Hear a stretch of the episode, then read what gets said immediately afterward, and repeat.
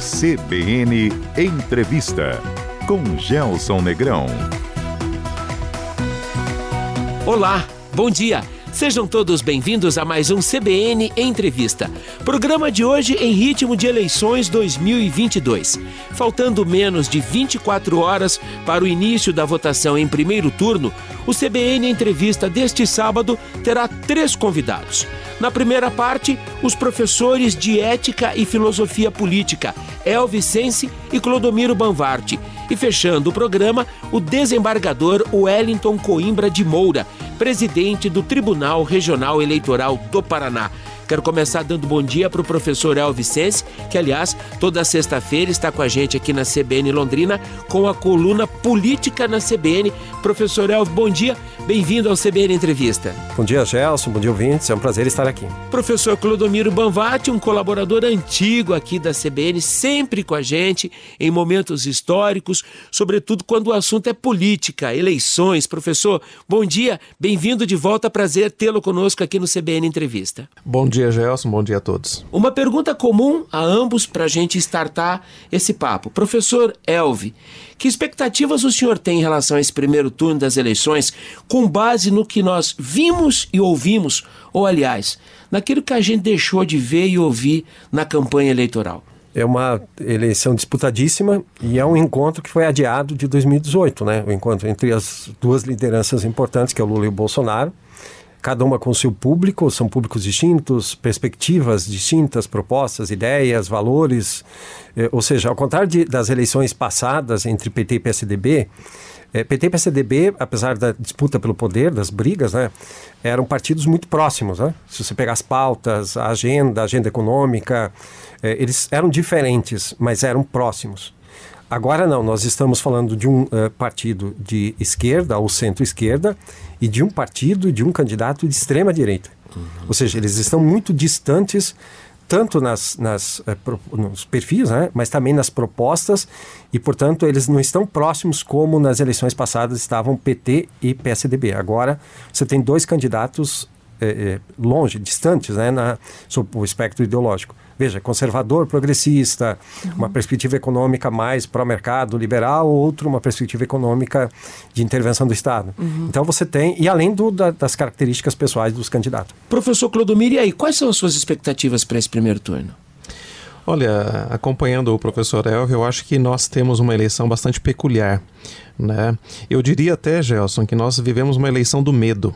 Né? Porque, de um lado, nós temos aqueles que têm medo do comunismo, hum. medo da destruição dos valores religiosos, da, da família, medo que autorize leis em relação à liberação do aborto, drogas.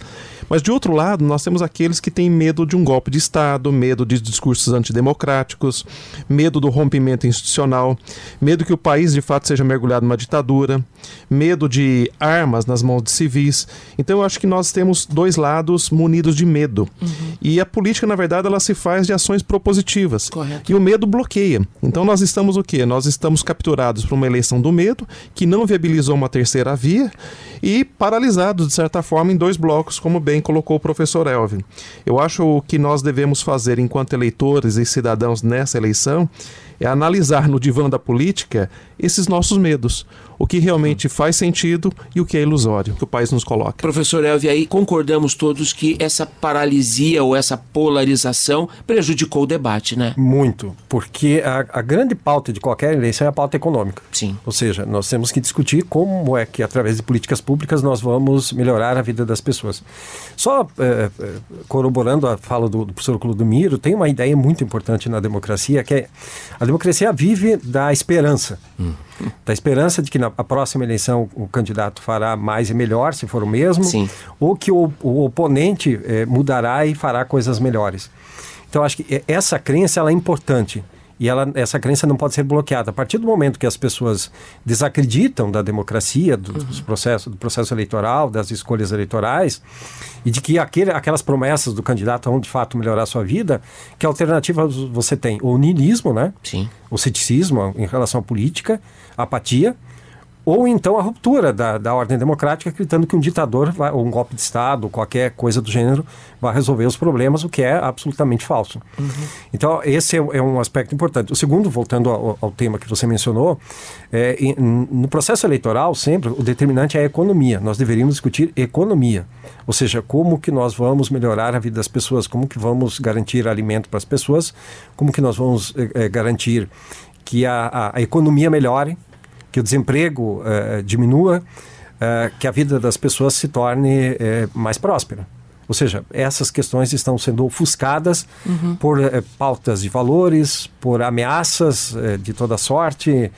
E isso tudo é muito ruim porque aí nós não discutimos o que é essencial. O debate foi ralo, professor Clodomiro, foi raso? Olha, eu acho que nós poderíamos aprofundar sim vários pontos importantes para o país. Né? O Elver bem destaca, nós ficamos na superfície, discutindo questões menores, discutindo esses medos que eu havia colocado, e não propriamente tendo um caráter mais propositivo. Eu acho que falta, assim, de todos os candidatos, uma leitura mais acessível para que o candidato, para que o eleitor, para que o cidadão possa realmente perceber o que ele está propondo. Uhum. Né? Isso nos falta no debate. E muitas vezes a gente fica o quê? Fica enroscado nessa questão de pico picuinhas, Sim. que não necessariamente é o mais importante do processo eleitoral. Tem espaço para uma surpresa de última hora e ou não é o caso? Olha, eu acho que não, Gelson, porque eu queria até chamar a atenção. A primeira pesquisa que nós tivemos em janeiro desse ano já apontava o Lula com 45% e o Bolsonaro com 23%. Hum. Então nós temos o quê? Nós temos uma estabilidade desses números. Lembrando que nessa primeira pesquisa aparecia o Moro com 9%, 10%. O Moro saiu de cena. O João o Dória também aparecia com 3%. Então, nós tivemos o quê? Esses votos migraram e migraram em, em grande medida para o Bolsonaro que criou essa estabilidade que nós temos. Uhum. Nós temos uma estabilidade de pesquisa praticamente de março até agora. Correto. Então eu não vejo uma, uma possibilidade de mudança radical nesse momento. Né? Eu não, não consigo visualizar isso. Segundo turno. É, eu acho que nessa eleição as pesquisas acertarão mais. É mesmo? E vou dizer por quê. Porque na última eleição, em 2018, nós tínhamos dois candidatos novos. Tanto Bolsonaro quanto Haddad eram candidatos novos. Uhum. Ou seja, era aquele candidato que, que precisava ser conhecido, o eleitor precisava conhecê-los. É, o Bolsonaro apareceu no, no, na disputa eleitoral pouco tempo antes e foi crescendo, crescendo. O Haddad, apesar da identificação com o PT, também era um nome novo. Uhum. Muitas pessoas não conheciam o Haddad conheciam muito bem o Lula, mas não conheciam o Haddad. Então, você teve ali uma margem de, de escolha muito grande até, até o dia da eleição. Correto. Por parte do eleitorado. E o, o, o, Bolsonaro, naquele momento, era o, ele se apresentou e construiu uma imagem de, de, outro, de, de novo. Sim. De alguém, o candidato antissistema. Agora não. Agora nós temos um Bolsonaro que é governo e precisa é, pagar a, a, fatura de ser governo. Precisa explicar como governou, o que fez, o que não fez, o que deixou uhum. de fazer, o que ele é, a, a, sua gestão à frente do governo federal e, portanto, é conhecido por ter quatro anos de governo. E temos o Lula, que é ex-presidente, muito conhecido, governou duas vezes, está na mídia há 40 anos, 50. Quer dizer, são duas figuras muito conhecidas, onde todo eleitor conhece quem é um e conhece quem é outro. Uhum. E, e, portanto, a, me parece que na eleição de 2018, até a véspera da eleição, ainda existia essa, essa margem para que o eleitor conhecesse um candidato ou outro, porque eles não eram conhecidos. Não é o caso agora. Não é o caso agora. Então, é interessante aqui, a gente tem que olhar para as pesquisas, e pesquisa, né, Gelson, ela dá uma perspectiva prospectiva, mas não nos dá certeza. Olha, eu tenho uma opinião sobre pesquisa, aliás, não sobre as pesquisas. O brasileiro mente em pesquisa, professor. Então, vamos pegar a, a última pesquisa que nós tivemos na eleição de 2018. Uhum. Bolsonaro aparecia com 40% e o Haddad aparecia com 26%. Quando abriram as urnas, nós tínhamos 29 para o Haddad e 46 para o Bolsonaro. Ou seja, houve um crescimento desses dois que disputavam a dianteira. Se nós levarmos em consideração o passado, se ele se repetir agora, a uhum. tendência é que esses dois nomes que estão liderando, o Lula e o Bolsonaro, vão crescer um pouco. Correto. E aí está a questão: se o Lula crescer um pouco, ele leva no primeiro turno. Uhum. Né? Se o Bolsonaro crescer e o Lula não crescer tanto, mas que dê aí condições para um segundo turno. A, a, o que nós temos no, no, no horizonte, segundo turno está posto. Mas se ocorrer esse crescimento, como na eleição passada dos dois primeiros candidatos, provavelmente nós encerraríamos o primeiro turno a essa eleição. Senhores, verdade é que com um ou dois turnos, nós temos lições de casa a fazer. Todos concordam que nós precisamos botar as reformas para andar: reforma administrativa, reforma política, reforma tributária. Eu esqueci de alguma outra coisa importante que tá, já está na conta do próximo presidente da República? Elton, o senhor primeiro. Acho que talvez uma das questões mais urgentes hum. é, é, o presidente que, que assumir no dia 1 de janeiro terá que enfrentar um problema que se arrasta há bastante tempo, que é o empobrecimento da população, né? Correto. Que é a fome. Tem uma questão urgente. A primeira delas é o enfrentamento da, uh, da fome, da miséria. Escalada da pobreza. Da escalada da pobreza que, é, que se agravou muito a partir, da, sobretudo, aí da pandemia, né? Porque nós tínhamos, é, ao longo dos últimos anos, se você pegar os últimos sete anos, você tem uma taxa de desemprego muito elevada. Uhum geralmente acima de 10%. Agora caiu um pouco, mas geralmente acima de 10%. Isso gera muita pobreza, informalidade. E com a pandemia, aqueles que trabalhavam na informalidade perderam, inclusive, eh, os seus eh, subempregos, aqueles empregos, os bicos, né? aquelas atividades informais, o que aumentou muito a miséria e a pobreza. Então, um, talvez a primeira medida de um, de um, novo governo, independente se for o Bolsonaro ou se for o Lula, é, é adotar políticas mais estruturadas, eu diria assim, e menos pontuais de enfrentamento urgente da pobreza, da miséria, da fome. Clodomiro. Olha, eu acho que a gente tem que olhar também que o país está inserido num contexto internacional globalizado. Sem dúvida. E veja, o Brasil vem há muitos anos, não é uma questão de agora, né, de décadas, num processo de desindustrialização muito forte. Isso também é, é visto em outros países, inclusive desenvolvidos, mas esses países têm feito que uma transferência para a ciência e tecnologia. Eu acho que o Brasil precisa urgentemente olhar para esse foco, né, até para combate ao desemprego, mas também qualificar a nossa mão de obra que está saindo da indústria e deve migrar por uma base de ciência e tecnologia. Isso passa necessariamente por um investimento nas nossas universidades, que são formadoras dessa mão de obra qualificada, para que nós tenhamos o quê? Uma, um grau de competitividade no plano internacional também. Uhum. Eu acho que são várias as frentes, mas o Brasil tem que ter um olhar muito atento para o que acontece no mundo, porque isso reflete aqui dentro também. Professor Alvicense, governo do Paraná, aqui Parece favas contadas para o atual governador candidato à reeleição. As pesquisas apontam vitória de Ratinho Júnior no primeiro turno, o que não o desonera de um segundo mandato com muitos desafios, né? É, o Ratinho fez um governo, na minha avaliação, muito limitado. Foram quatro anos sem brilho nenhum, ou seja, sem grandes projetos, sem iniciativas importantes. No entanto, ele foi beneficiado por duas é, questões é, relevantes. A primeira delas é uma, ele ficou muito tempo na Assembleia Legislativa fez uma articulação política com os partidos, uma grande gama de partidos, que eliminou qualquer possibilidade de uma candidatura de oposição que fosse uhum. estruturada, competitiva. O segundo fator é uma, um vazio de novas lideranças, de novos nomes na política paranense. Se você observar a composição da Assembleia Legislativa, é formada, em grande parte, por filhos herdeiros das famílias tradicionais da política paranense. E com algumas exceções, boa parte desses novos nomes não tem brilho algum. Estão lá uh, uh, usufruindo do, da, do, do espólio familiar. Sim. Então você também tem um vazio de liderança. O terceiro ponto é a liderança que apareceu ali para combater, para fazer frente ao ratinho, é o Requião. Um político que está com 80 anos, que já foi governador, enfim, e que não, não tinha no, no passado uma boa relação com a Assembleia Legislativa. Então ele foi abandonado pelos deputados, que obviamente é, é, se, se, vincularam ao governo do Ratinho. E ele perdeu até mesmo o próprio partido, que era o MDB, né? Sim.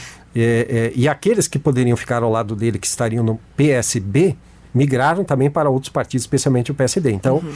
É, ele não, não conseguiu compor uma base parlamentar de apoio. É, acabou se filiando ao PT, e aí o PT não tem um histórico né, de muita aceitação no Paraná, não tem tradição, não tem uma, uma musculatura é, eleitoral para disputar eleições assim com muita força. É, então, a, a, a, por todos esses fatores, o Ratinho acabou tendo uma e uma habilidade política, claro, né, uhum. que tem que se destacar isso, acabou pavimentando uma, uma eleição muito tranquila, a despeito de não ter feito um primeiro mandato, por exemplo, tradicional. Geralmente os governadores aqui no Paraná todos se, elege, se reelegeram, né, na história. É, a despeito dele não ter feito um, um mandato que, que, que, merecesse méritos e marcante. destaque, marcante, mas mesmo assim, pela circunstância e pela habilidade política, ele acabou construindo aí uma, uma disputa eleitoral bastante tranquila. Olha, é, é mais local, né? Uma, uma, um tipo de política mais perceptível, né? Como diz o professor Elvi, fica mais, mais tranquilo para quem já está no comando a continuidade, a continuidade do, do, do governo. Agora, eu acrescentaria um elemento importante aqui, que é o seguinte: nós tivemos uma mudança, Gelson, na legislação eleitoral uhum. em relação à cláusula de barreira, que isso vai, de certa maneira, do meu ponto de vista, melhorar a qualificação do nosso legislativo. Porque há uma tendência escalonada até 2030 da diminuição dessa metástase partidária. Né? Nós tivemos agora, inclusive, a criação da, da federação de partidos. E isso me parece que vai agregar melhor, dentro de perspectivas mais claras, do ponto de vista ideológico também de proposição de projetos, uma, uma diminuição de partidos dentro da Assembleia e dentro da Câmara Federal, que vai melhorar, de certa forma, a relação com o próprio Executivo.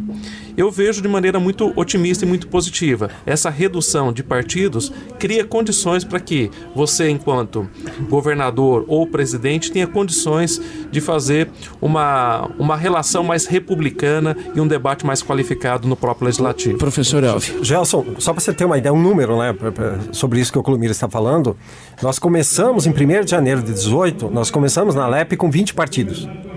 Hoje nós temos 12. O mesmo, veja bem, 32 parlamentares dos, do, dos poucos mais de 50 deputados estaduais, 54, 32 mudaram de partido.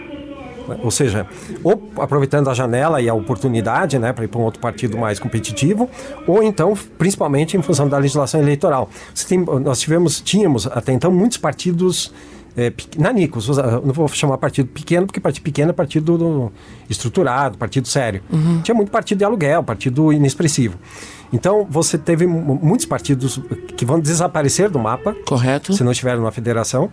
É, é, os deputados se elegeram por esses partidos pequenos, para ter o seu partido, cada um ter o seu partido, não tem nenhum comando acima, e acabaram migrando para os partidos maiores exatamente em função da legislação eleitoral. Mas eu queria só falar uma outra coisa ainda, eu acho, em grande parte, que eu acho que beneficiou o Ratinho e o uh, Marcelo aqui em Londrina, que foi a condução da pandemia. Hum e que o, o, Bolsonaro hoje está pagando essa fatura. Hum. Veja bem, é, apesar de aliado do Bolsonaro, em muitos momentos o Ratinho diz o seguinte: ó, o Bolsonaro pode fazer o discurso dele sobre a pandemia, o meu é outro.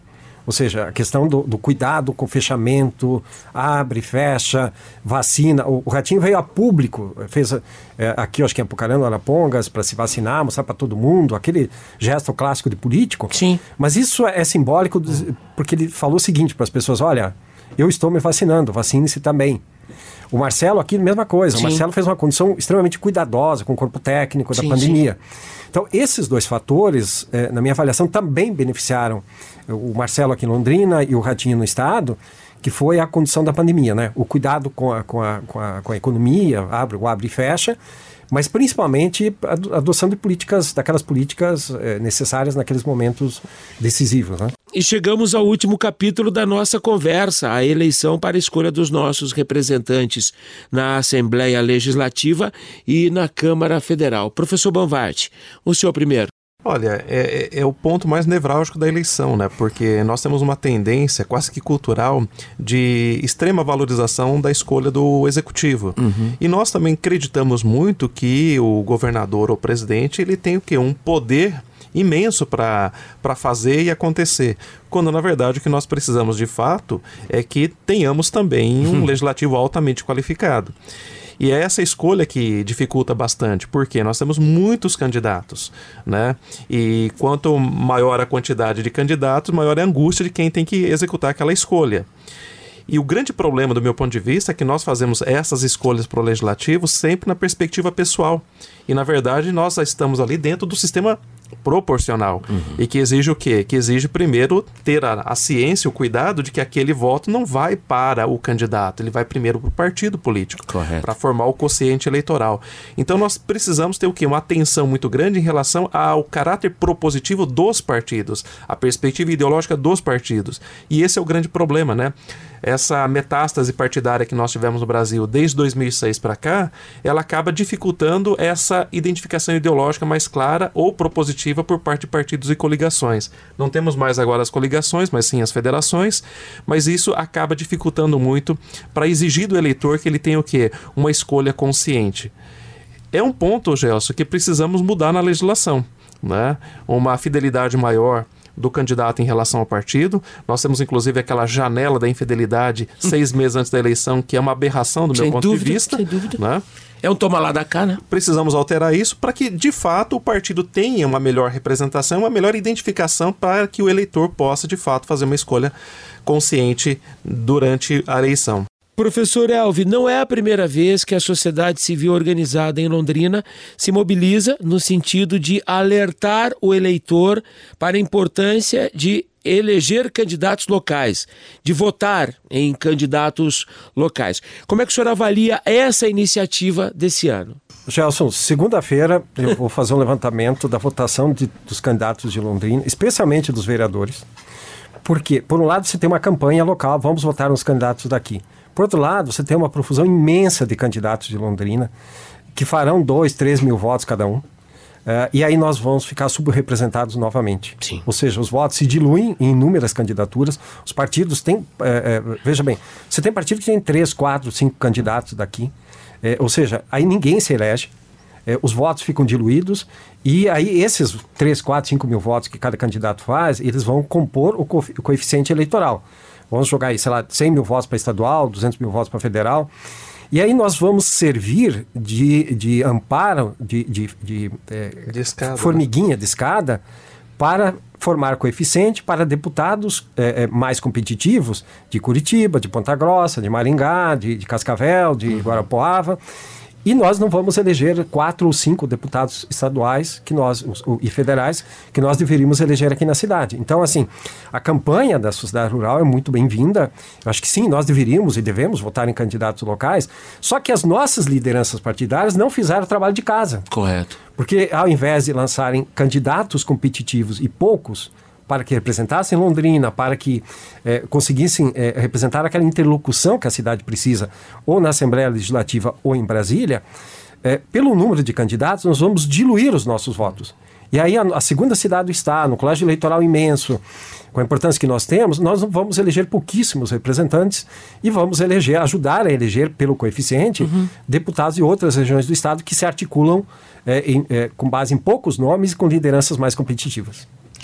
É, o, o, problema nosso é que a circunscrição de captura de votos ela é estadual. Uhum. Os partidos têm uma vocação estadual. Então nós não temos partidos regionais ou municipais. Uhum. O que exige, de fato, é uma, uma participação maior da sociedade civil organizada, mas antes, antes do processo de convenções, né? um diálogo entre a sociedade e os partidos para que consigam fazer um arranjo de colocar nomes mais é, capazes né? de, de chegar ao a, a uma vitória do que propriamente esse esparrame de nomes que a gente lança agora, sem, como disse o Elvio, né, sem a condição de eleger nomes daqui guardadas as proporções, vale também para a Câmara Federal, para a nossa representação na Câmara Federal? Sim, porque o candidato a deputado federal ele também faz a captura do voto em todo o estado do Paraná. Correto se nós quisermos de fato uma, uma, concentração melhor aqui na nossa cidade ou na nossa região, é necessário sim, como a campanha da sociedade rural, mas que seja feita muito antes, dois anos antes da eleição, uma, um, uma, um diálogo aberto e franco com os nossos representantes de partidos locais, né, para que de fato a gente consiga identificar na sociedade ou na cidade nomes realmente com capacidade de chegar a um resultado vitorioso. Porque, Gelson, deveríamos ter, por exemplo, um candidato mais à esquerda, um candidato mais ao centro, outro mais à direita, ou seja, que fossem representativos das várias perspectivas, porque, para que as pessoas possam identificar, mas candidaturas viáveis, com estrutura, com capilaridade.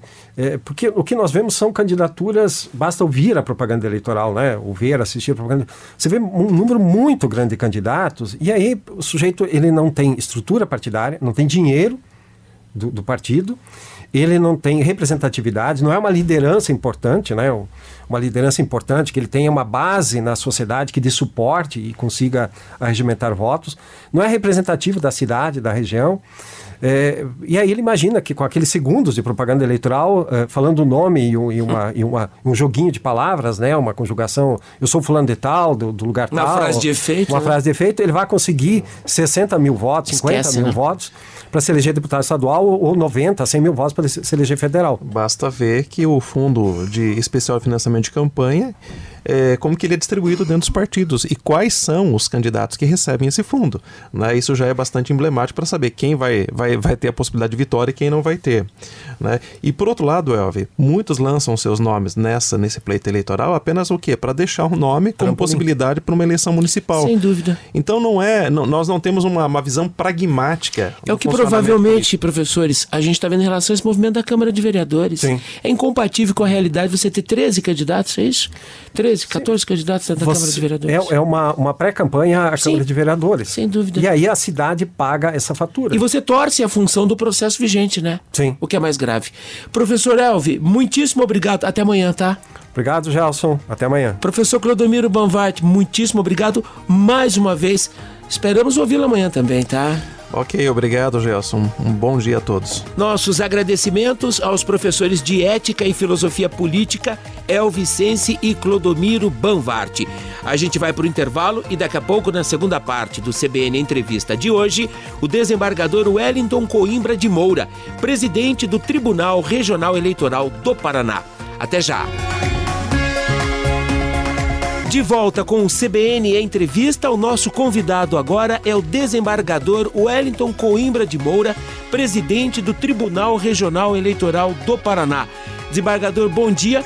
Bem-vindo mais uma vez ao CBN Entrevista.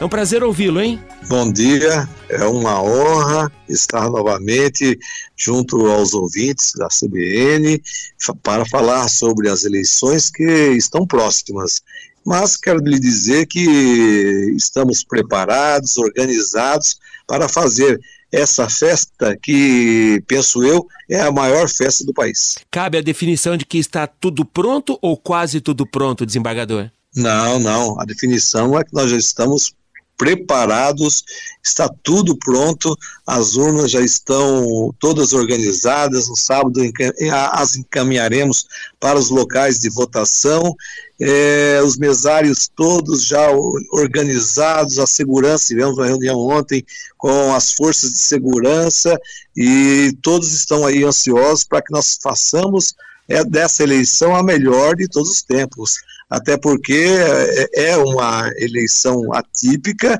e nós aceitamos o desafio de efetivamente fazê-la a melhor. Por que atípica, desembargador? Defina para gente. Ela é diferente das demais, até pela polarização que realmente atinge a todos. Não só a polarização, como as ações de desinformação, fake news, onde esse inimigo foi combatido de, de forma ferrenha. Nós utilizamos todos os instrumentos para fazer esse combate e acreditamos que nós fizemos todos os esforços para que o eleitor pudesse exercer o seu direito à cidadania, ou seja, é, lançar o seu voto àquele que entende que melhor irá representá-lo. Circunstâncias excepcionais exigem medidas excepcionais, desembargador, como por exemplo proibir que o eleitor entre na cabine de votação com o celular? Bem, eu na verdade eu tenho orientado que o eleitor, quando for à sessão eleitoral, leve o seu celular, até porque no celular pode estar ali o e-título, ou seja, o título eleitoral digital. Correto. É, indicando, claro, o local de votação, é, indicando é, é o, o, nome, ou seja, a qualificação do eleitor, para facilitar o trabalho é, no dia da votação. É claro que a vedação é no sentido que do eleitor entrar no local onde vai votar, ou seja, na cabine eleitoral. Correto. Essa ação será vedada. O mesário já está preparado, é orientado para que evite que o eleitor de forma ostensiva entre na cabine e para quê? Para se tutelar a, o sigilo do voto. Então, e assim sendo, nós preparamos a cabine que ficará próximo a um local, a um recipiente, onde o eleitor poderá colocar o seu celular, se dirigir à cabine, votar e ali, logo em seguida, pegar o celular e dali se retirar. Nós temos que trabalhar com urbanidade, com bom senso, é, para que todos tenham a tranquilidade no, no, domingo, que é o domingo de eleições. Não esquecer da colinha, não, desembargador. É muito número, são vários candidatos nessa eleição.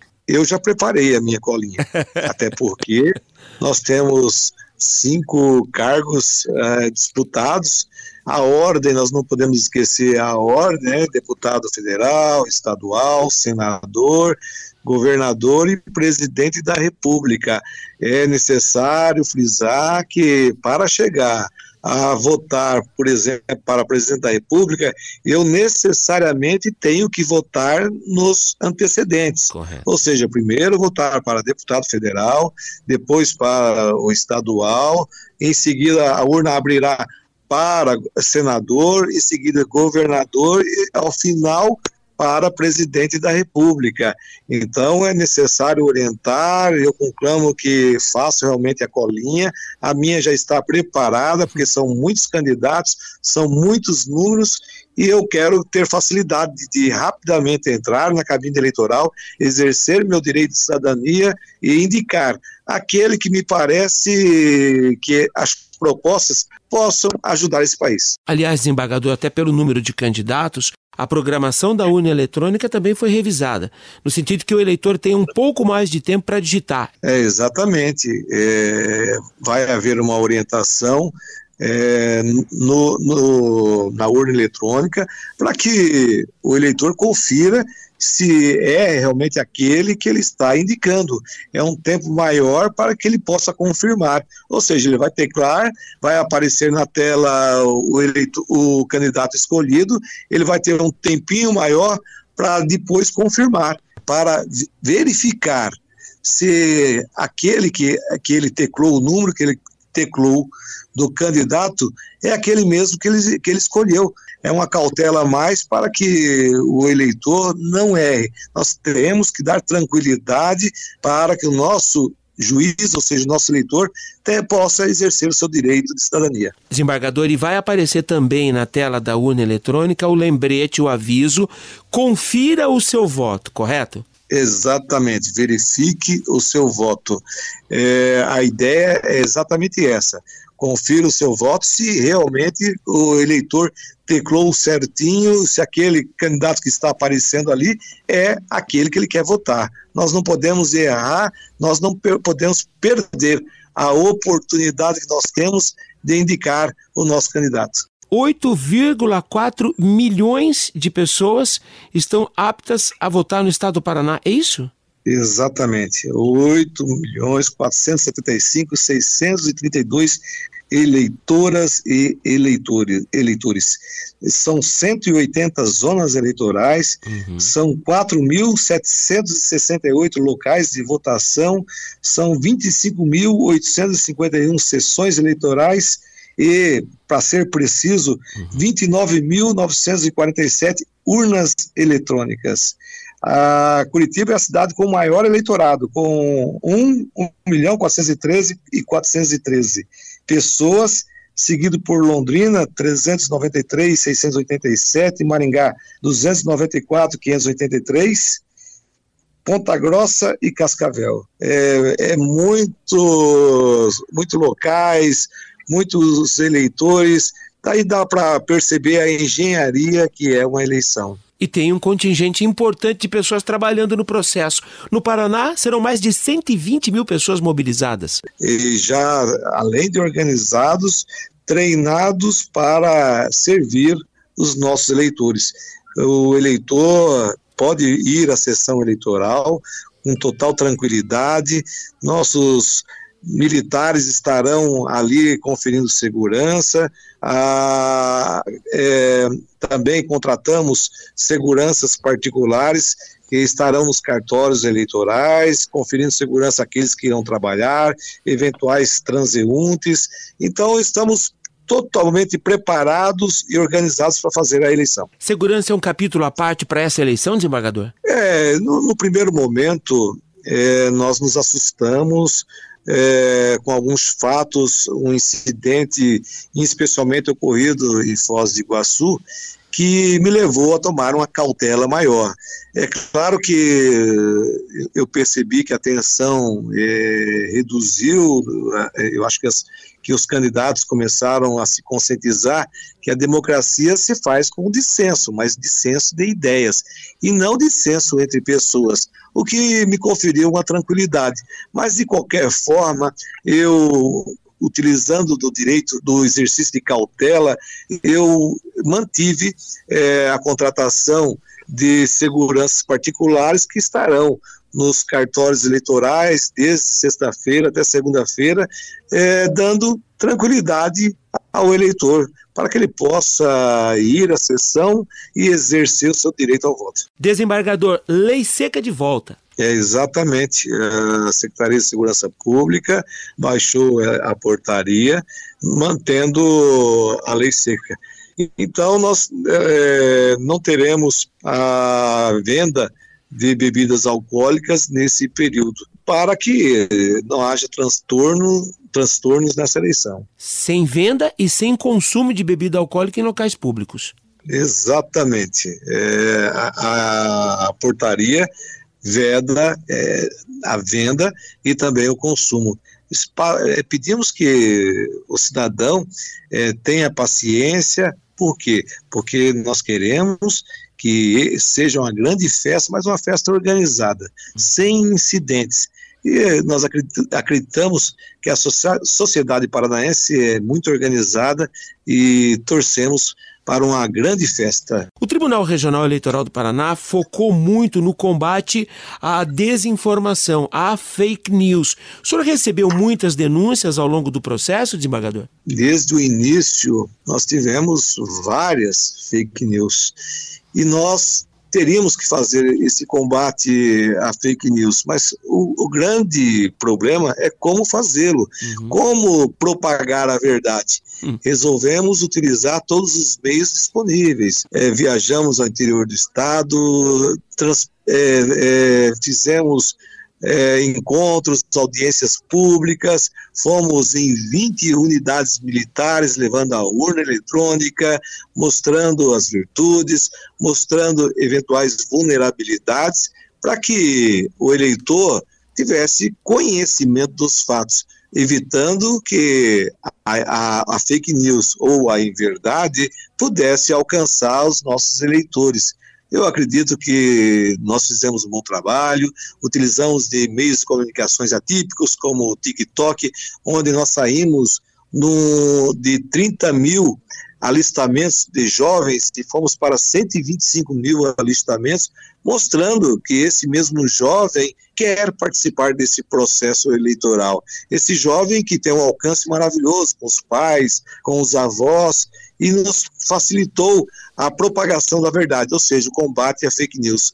Então, nós é, é, fizemos um trabalho com todo carinho e acreditamos, sim, que essa será a melhor eleição de todos os tempos. A eleição da inclusão, desembargador? Sem sombra de dúvida.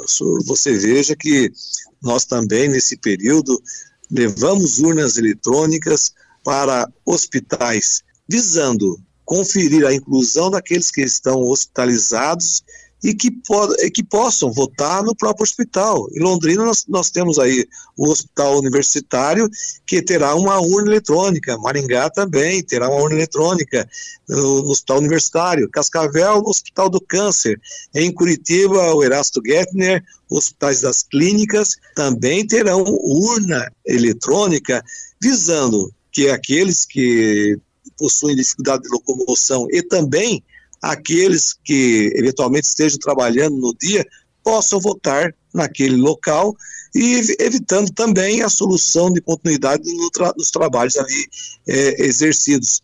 Nós também não ficamos contentes só com esses, nós também levamos urna eletrônica para locais onde se encontram aqueles com dificuldade de locomoção, que são as casas de longa permanência, possibilitando a esses marginalizados o voto. Isso é um trabalho de inclusão, isso é um trabalho de dignidade. Nós ficamos muito felizes, Gelson, porque nós conversamos com o cidadão no dia de ontem. Esse cidadão veio me confidenciar que estava muito feliz porque nós levamos uma urna eletrônica para casa de longa permanência e me levou até o guarda-roupa, onde ali se encontrava um terno. Ele olhou para mim e asseverou: eu vou usar esse terno no dia da eleição do eh, desembargador. Eu fiquei muito feliz porque sabia que outrora nós usávamos a melhor roupa para votar. E veja a ansiedade, a vontade do idoso ou do experiente, ou então, como queiro, do Peter Pan, uhum. que envelheceu, de votar, de exercer o seu direito de cidadania, de estar incluído na sociedade. Então, é uma das inovações inéditas do Estado do Paraná. Eu digo sempre que o nosso Tribunal Regional Eleitoral do Paraná é um tribunal de vanguarda. As inovações geralmente surgem aqui, até porque são tantas etnias no nosso estado do Paraná que ajuda a, essa, a essas ações. Então, eu acredito que nós estamos cumprindo nossa missão. Eu sou um agente do Estado e eu sou um agente transformador. A minha obrigação é realmente alcançar a esses marginalizados, quilombolas, caiçaras, indígenas. Olha, nós fizemos um trabalho intenso, mas valeu muito, muito a pena. Nós rodamos em torno de 30 mil quilômetros, Celso.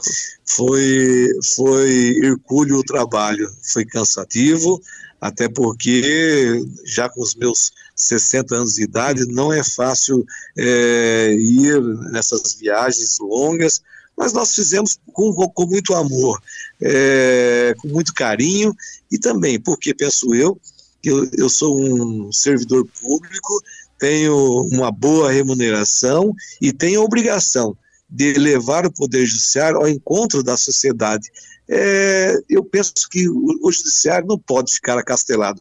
O judiciário deve ir ao encontro da sociedade que confere legitimidade ao poder judiciário. Nós não somos diferentes de ninguém, apenas somos servidores públicos e assim temos que cumprir a, a nossa missão. O senhor continua respondendo dúvidas acerca da segurança da urna eletrônica e tem dito o quê? A urna eletrônica, ela não é perfeita ela é segura e muito segura. Nós já fizemos várias eleições utilizando a urna eletrônica. Nunca se constatou qualquer fraude nesse período. Eu observo que muitos que criticam a urna eletrônica foram eleitos utilizando esse instrumento. Agora, o fato é que o Congresso decidiu que nós deveríamos usar a urna eletrônica. E nós estamos atendendo a decisão do Congresso, porque nós não temos preferência, seja a urna eletrônica, seja a urna de lona, seja o voto impresso, nós não temos qualquer é, preferência. Se o Congresso amanhã decidir que nós devemos fazer as eleições com o voto impresso, nós o faremos por quê? Porque o nosso agir, o nosso processo é totalmente transparente. É isso nossa, é nossa obrigação mostrar para a sociedade que o voto é, realizado foi encaminhado para aquele que ele endereçou. É nossa obrigação. Então, nós não temos nenhum receio, ah, o processo eleitoral está sendo muito fiscalizado, nós temos aí a participação das Forças Armadas, verificando os testes de integridade das urnas eletrônicas, estarão nos acompanhando no dia das eleições, o Tribunal de Contas da União também se faz presente, é, entre outras entidades. Então, para nós é, é prazeroso é, que realmente acompanhem e que, de, e que se convençam, uma vez por todas, que a justiça eleitoral não tem ideologia, muito pelo contrário, a nossa ideologia é conferir ao nosso eleitor o direito ao protagonismo. A democracia só estará madura quando nós entendermos que é o cidadão o verdadeiro protagonista. Desembargador, qual a sua expectativa quanto à totalização? A gente vai ter resultados fechados a partir de que horas, na sua opinião? Bom, geralmente as eleições para presidente da República existe uma demora de mais ou menos cinco horas, é, talvez talvez menos, mas quando, quando a eleição é para governador, nós temos resultado em três horas. Para presidente, pela experiência que tenho, em média são cinco horas. Mas, de qualquer forma, é bom lembrar que todo boletim de urna pode ser verificado pelos partidos e fazer, ser feita uma contabilidade paralela. Importa dizer, se eu verificar o resultado de todos os boletins de urnas, eu terei o resultado antes mesmo do TSE. Basta somar uh, os boletins de urna. É, todas as eleições que nós fizemos, houve é, a identidade, ou seja, o resultado da somatória dos, dos BUs tem que ser exatamente igual à totalização no TSE. Então, dentro desse contexto, eu acredito que em cinco horas teremos o resultado oficial das eleições. Desembargador Wellington Coimbra de Moura, presidente do Tribunal Regional Eleitoral do Paraná, muitíssimo obrigado pela gentileza de falar conosco. Bom voto, boas eleições para o senhor e para o seu time. Obrigado, meu amigo Gelson. É uma honra estar falando é, com os nossos ouvintes, com os nossos eleitores, tirando dúvidas e tenho a grande certeza, nós preparamos e organizamos com muito carinho essa eleição. Foi um trabalho hercúleo, mas valeu muito a pena. Muito obrigado e que Deus possa abençoar a todos. O CBN Entrevista de hoje com os professores Elvicense e Clodomiro Banvarte e o desembargador Wellington Coimbra de Moura, presidente do Tribunal Regional Eleitoral do Paraná, estará disponível daqui a pouco em nossas plataformas digitais. Grato pela audiência de todos. Bom voto, hein? Até sábado. Tchau. CBN Entrevista com Gelson Negrão.